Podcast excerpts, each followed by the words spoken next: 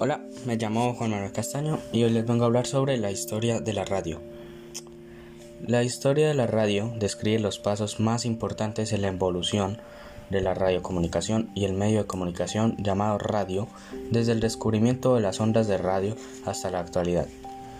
Las bases teóricas de la programación de ondas electromagnéticas fueron descritas por primera vez por James Clerk Maxwell en un documento dirigido a la Royal Society en 1873, titulado Una teoría dinámica en el campo electromagnético,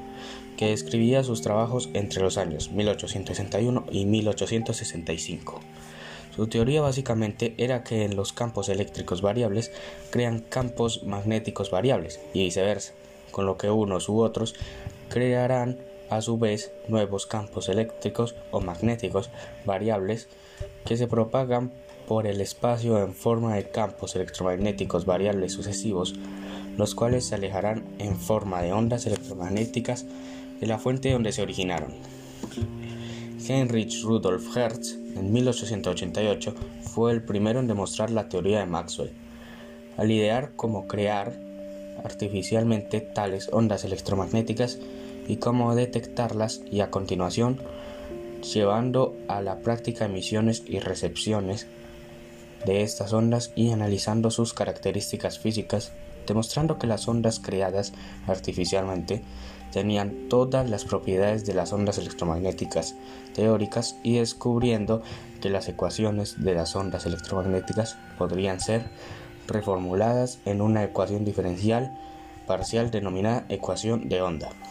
El dispositivo que diseñó para producir ondas electromagnéticas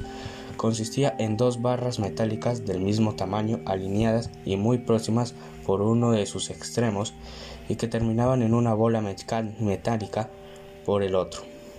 Sobre una de estas barras eran inyectados paquetes de electrones a muy alta tensión que a su vez eran extraídos de toda la otra barra.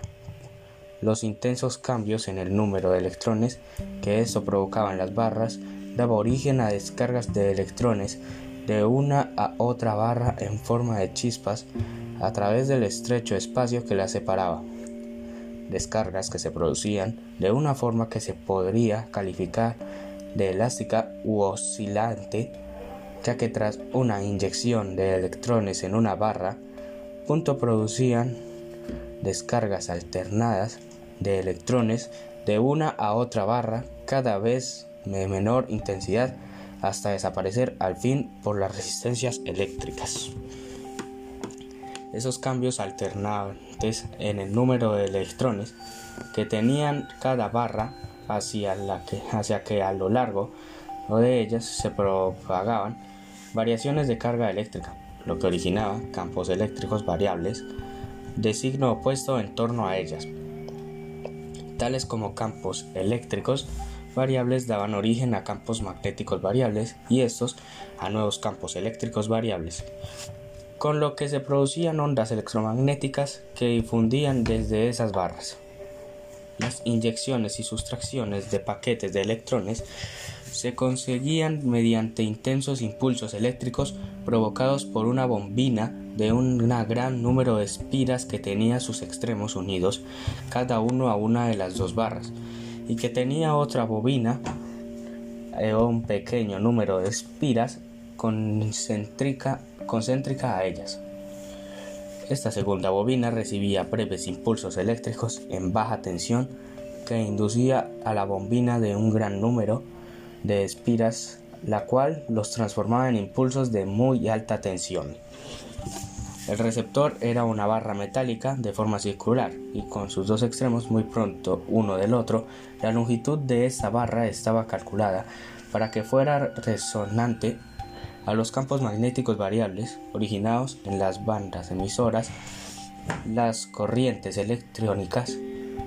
las corrientes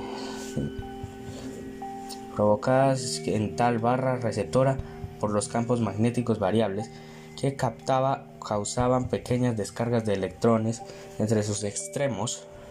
descargas que eran visibles de forma, en forma de chispas.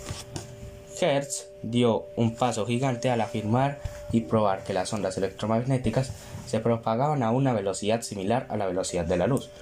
y que tenían las mismas características físicas que las ondas de luz, como las de reflejarse en superficies metálicas, desviarse por sí mismas, estar polarizadas, etc.,